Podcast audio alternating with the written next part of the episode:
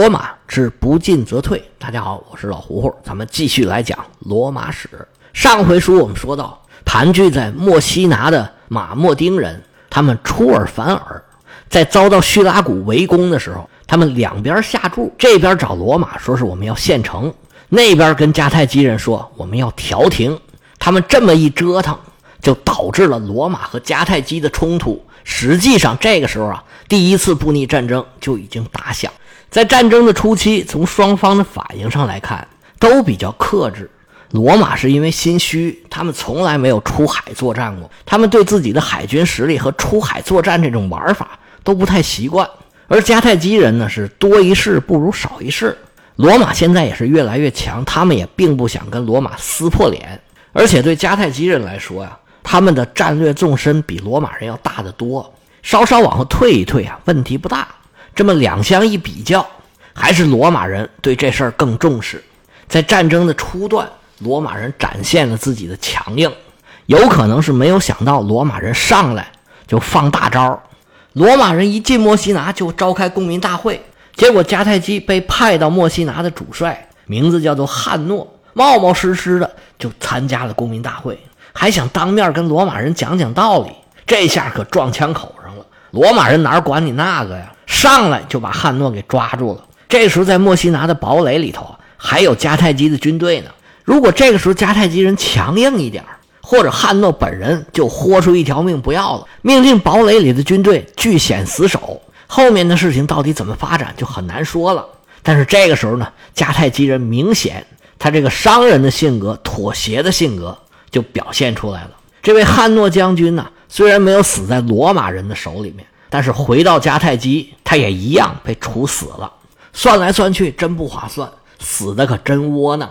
那在迦太基是谁有权处死他呢？走的又是一个什么流程呢？我们这回啊，把这边打仗的事儿先放一放，讲一讲迦太基的政治体制。迦太基因为打输了嘛，跟罗马不能比，所以关于迦太基的资料呢，流传下来的就少得多。关于迦太基的情况呢，很多都是希腊人记录的。这边一点那边一点一鳞半爪也能凑上个大概齐。不过具体细节有很多东西就已经不知道了。亚里士多德在他的书里边就曾经记录过，说迦太基啊最初也是君主制，后来呢也跟着国际的潮流变成了贵族制或者叫寡头制吧。至于到底是怎么变的就不知道了，具体什么时候变的也不清楚。总之，在有比较清楚记录的时候。迦太基就已经是这个政体了。他们的制度呢，跟斯巴达很像。斯巴达是两个国王，五个监察官，而迦太基呢，也是两个国王。另外主政的呢，他不叫监察官，是由公民选出的二十八个元老组成的元老院。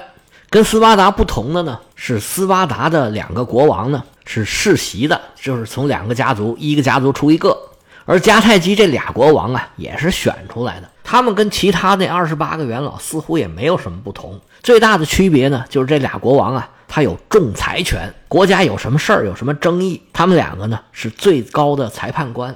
而这个元老院就掌握着迦太基最大的权力。日常的行政事务当然是归他们管了，而关于战争的一应事务也是他们的管辖范围。比如说筹备战争啊，征兵入伍啊。任命将军呢，而每次出征打仗都要指定若干名元老来辅佐这个将军，而这个将军一旦选出来，他的权力就是特别大。所谓“将在外，军命有所不受”，把军队带出去以后，战场上就是将军一个人说了算了。不过，既然有指定的元老来帮助这个将军，其实某种程度上。也就是为了限制这个将军的权利，而这个将军卸任之后还得接受考核。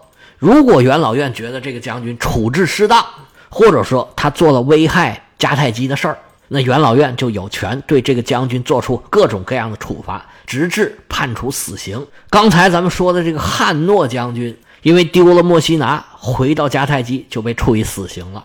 这个决定就是由元老院做的。迦太基的将军呢？跟元老和国王，他属于不同体系的职务，所以同时身兼元老和将军，这也是很正常的。这国王来担任将军也不是什么新鲜事儿。不过表面上看起来是这个国王和元老院掌握着实权，但是真正在迦太基发挥作用的，其实是另外一个机构。他们站在元老院的背后，在某种意义上可以说是操纵着整个国家的运行。这个机构啊，有一个朴素的名字，叫做一百零四人团。可能是这一百零四啊，叫着太麻烦了，他们就取了整数，管这叫百人团。迦太基原来是没有这么个机构的，它是在贵族对抗专制的过程中逐渐产生的。他们跟罗马的内部斗争的时期也差不多。百人团产生的时代大概就是罗马的石头政治时期，也就是公元前四百五十年前后。不过这个百人团呢，一般翻译过来会用另外一个名字，管它叫誓师团。士就是士兵的士，师呢是老师的师。士师这个词儿呢，在我们中国传统里头是早就有的，是上古时代管司法诉讼的官儿。传说中的高尧就是尧帝的士师。这个高尧的高字就是上头一个白字，下头一个本字。这个尧呢，就是陶瓷的那个陶，这是上古一个著名的人物。但是这里用的这个士师呢，应该是借用了宗教名词。在基督教和犹太教里头啊，摩西指派了一些人当审判官，我们就把这些审判官翻译成了士师。这个肯定也借的就是我们刚才说的那个高尧的那种士师。而在基督教和犹太教里，这个士师的概念后来扩大了，越来越接近国王和酋长的这个意思。而这个职务呢，一般都跟宗教有点关系。迦太基这个一百零四人团被翻译成士师团，主要是因为最开始啊。这一百零四人团呢，主要是做陪审员的。开始搞出这么个组织，是贵族对抗当时的有专制独裁企图的势力。你掌握政府可以，但是你干什么呢？我得盯着这个誓师团呢，可以召见将军，如果有必要的时候，还可以传讯国王、传讯元老，而且最主要的是在将军卸任的时候，对他进行清算。我们刚才说的那位丢掉了墨西拿的那位将军，他应该是先在誓师团这儿遭到了清算，而元老院呢，应该只是个执行部门，这边判了死刑，拉到元老院去给枪毙了。那时候没有枪毙吧？可能是砍头啊、绞刑啊什么之类的，总之是给弄死了。这个誓师团呢，表面上说凡是担任过法官的人都可以参加，但实际上啊，人想进他就不想出了。一共一百零四个位置。你让谁下来都不好啊，所以到后来啊，基本上变成一个长期任职，甚至是终身任职的这么一个部门。只有里面的成员出事儿了或者死了，有了名额才能递补进去。而候选人呢，要经过一个五人委员会的挑选，过了这一关才能进这个团。当初迦太基人组织这个团是为了防止独裁的。那时候迦太基一个最大的家族叫做马哥家族。富可敌国，位高权重，而且在当时啊，独揽行政司法权，一选就能选上国王，一选就能选上国王，这才有其他家族的贵族出面来制衡马哥家族。不过后来这誓师团呢，权力是越来越大，你想想都知道，因为他什么都能管得了，他就会自然而然地扩张自己的权力。哪个单位不得写年终总结呀？那总结里都得说自己有多好、多能耐，做了多少事儿。然后还要扩大自己的权限，要加人，要各种资源。其实我们平时在单位里面也是这样，不管多没有用的部门，他为了证明自己的合理性，他想着法儿的翻着跟头打着把式，也得刷自己的存在感。所以有些单位啊，虽然大家都知道他已经没有用了，他在这待着不但要消耗资源，而且还要起副作用。但是越是这种单位，它越是活跃，动不动就跳出来搞各种各样的新闻，而且多少年嚷嚷着要取消，最后就是取消不了。哎呀，扯远了。我这说的呢，是一些比较边缘的部门，尚且能够维持自己的存在，更何况这誓师团是大权在握，他慢慢的就把那个元老院给架空了，成了真正的权力机关。实际上，这个誓师团呢，更像罗马的元老院，但是比罗马的元老院是更有权的。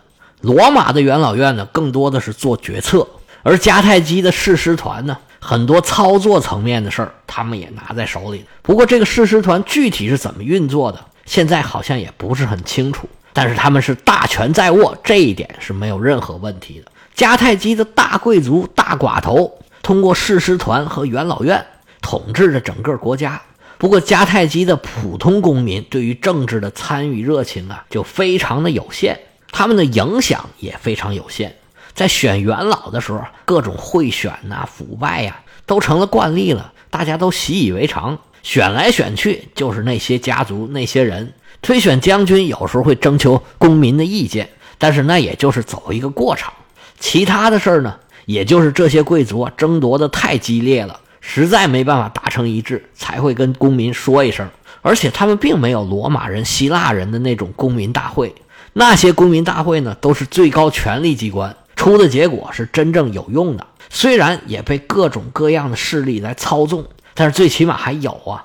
但是迦太基人啊，连这个都没有。所以国家到底怎么样？这些平民呢不太在意，或者说在意也没用，没有参政的渠道。而且迦太基啊，贫富分化非常严重，寡头贵族特别有钱，但是普通人的生活都很艰苦。迦太基没有什么富裕的中产阶级，贵族掌握一切，平民朝不保夕。不过在亚里士多德看来啊，哎，这是一个特别好的政治局面。因为平民呢，他缺乏组织，也缺乏能力，又因为特别穷啊，容易收买，所以政治呢反而容易保持稳定。这种情况呢，也许在比较封闭的时候啊，确实像亚里士多德说的那样，迦太基很多年都没有组织过像样的造反呐、革命啊，寡头的统治还挺顺利的。但是随着跟罗马打仗，迦太基内部也开始动荡。这个我们随着时间的发展，慢慢的往后说。迦太基不管他的政治体制如何，他拥有的财富在当时来讲啊，应该说差不多是天下第一了。有历史学家做过粗略的统计，在跟罗马打仗之前啊，迦太基是整个他们已知世界里边最富裕的一个城市，不但比所有的希腊城市都有钱的多，他的财政收入啊，基本上跟波斯大王是不相上下的。说的是当时波斯全盛时期。那还了得！而且迦太基是仅仅的一个小小的城邦啊。迦太基人真的是生财有道，他们可不光是靠海洋上的贸易。腓尼基人呢是多面手，干什么都很行。首先来讲，迦太基人的农业水平就是特别高，比罗马人要高得多。有一个迦太基人叫马哥，写了一本《农业论》，后来被希腊人和罗马农民啊。全部都给拿走用去了，翻译成希腊语、拉丁语，而且是由罗马元老院钦定，官方推荐给意大利所有的地主。腓尼基人为什么这么厉害啊？你可别忘了，他们叫迦南人，他们原来生活的地方就是平原，而且迦南人呢，跟最早发展农业的两河流域的人属于同文同种，这都是有文化传承的。而且迦太基有广泛的腹地。旁边就有游牧区，产的马呀、牛啊、绵羊、山羊，对他们发展农业有很大的帮助。迦太基有了发达的农业，就有了繁荣的基础。再者，就不能不说一说他们的老本行了。迦太基人最崇尚航海，航海做生意，在迦太基人看来，这是最高尚的职业了。为啥这么高尚啊？很简单呐，能挣钱啊！迦太基人靠航海贸易挣的钱啊。罗马人可能都很难理解。举一个小例子来说明这个问题。后面我们要讲的，在第二次布匿战争之后，迦太基跟罗马讲和，罗马是咬牙跺脚，说了一个数。罗马人觉得这就是天文数字了，每年要赔这么多钱，不得把迦太基给赔死？当然了，迦太基也是假装的讨价还价了一下，结果呢，最后就答应了。答应了之后呢，迦太基人就慢慢的赔。本来这笔赔款呢是要赔五十年的，但是过了十四年之后啊，迦太基人就觉得太麻烦了，说算了吧，剩下三十六年的赔款呢，我一次性付清了，以后呢，咱们就算两清了。以后啊，谁就别再提这个钱的事儿了。当时把罗马给吓坏了，元老院马上回来开会，说不行，必须得把迦太基给灭了，要不然他挣钱这个能力啊，这个超能力，我们罗马人玩不过他们。这才有了后来罗马把整个迦太基城夷为平地，这也是黑罗马历史上一个很大的黑点儿。其实罗马跟迦太基啊有同有异，相同的地方还挺多的。也可以说呀，罗马和迦太基都是有特长的国家，在那个时候只有专注一个方面，在这方面有特别突出的表现。才能像罗马和迦太基这样发达起来。罗马和迦太基呢，都是又有农业又有商业的城市，其他的产业基本上就都没有了。而且呢，罗马人和迦太基人啊，都不是很擅长艺术啊、科学啊这些人文的、社会的，都是特别务实的民族。不过比起来呢，罗马是更守旧，迦太基人呢是更激进的。不过这是在日常生活里头，因为罗马人呢。大部分都是地主，他们的贵族都是大地主，是基于本地有地有财产，所以安土重迁，表现出更多农民的个性。而迦太基人呢，咱以前说过，他们都是商人，更想出去挣黄金。有没有土地呢？他们反倒没那么在意。他们的日常生活呢，罗马是更节俭的。罗马的法律啊，规定了很多禁止奢侈浪费的制度，而且呢。要是发现了，警察是可以管的。虽然也有人偷偷过那种奢华的生活，但是最起码呢，他是不敢明面来的。而迦太基的富豪啊，那生活之奢侈，罗马人是远远不能比的。说的是这个时候啊，公元前三世纪的罗马，在这方面啊，他们是互相嘲笑。这个就是价值观不一样。罗马人嘲笑迦太基人，哎呀，他们不像话，早晚要完蛋。迦太基人当然嘲笑罗马穷。有一个迦太基的使者呀，出使到罗马，回去的时候就跟人说：“哎呀，罗马元老院的元老啊，都是亲如一家人。”人就问他呀：“为什么这么说呢？”这使者就说呀：“因为整个元老院里面的所有人，他们共同使用啊一套餐具。我去谁家呀，那餐具啊都是一模一样的。这就是笑话呀！罗马人太土了，家家都没有新鲜玩意儿。”就连餐具用的都是同样的款式。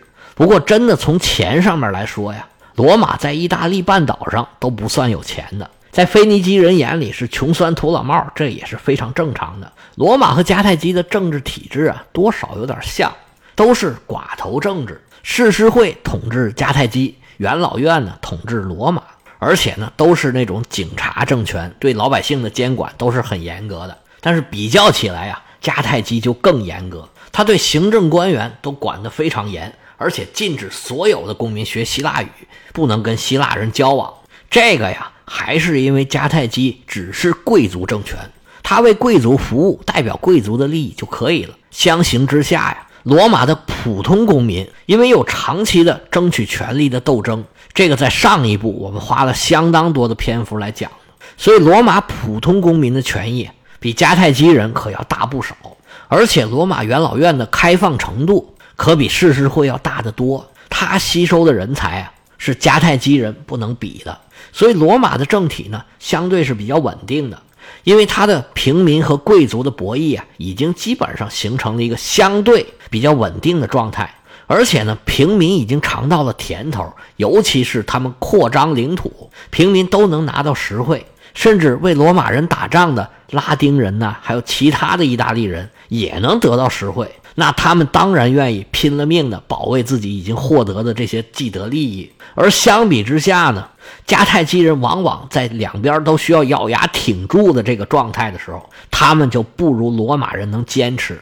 而腓尼基人呢，因为他这个航海的利润实在是太大了，他们已经习惯了说这次输了没关系，咱们从头再来。甚至说换一个地方重新开始，而且底层的老百姓啊都觉得你们打胜打败啊跟我没有关系。其实双方在这方面的比较，在很大程度上最后决定了双方的胜负。其实胜负我们都知道了，最后当然是罗马打赢了，这才有罗马嘛。要不咱讲的就不是罗马史，可能是迦太基史了。行了，今天咱们就讲这么多，下一回咱们回到第一次布匿战争的战场之上。看看第一场大仗两边是怎么打的，咱们下回接着说。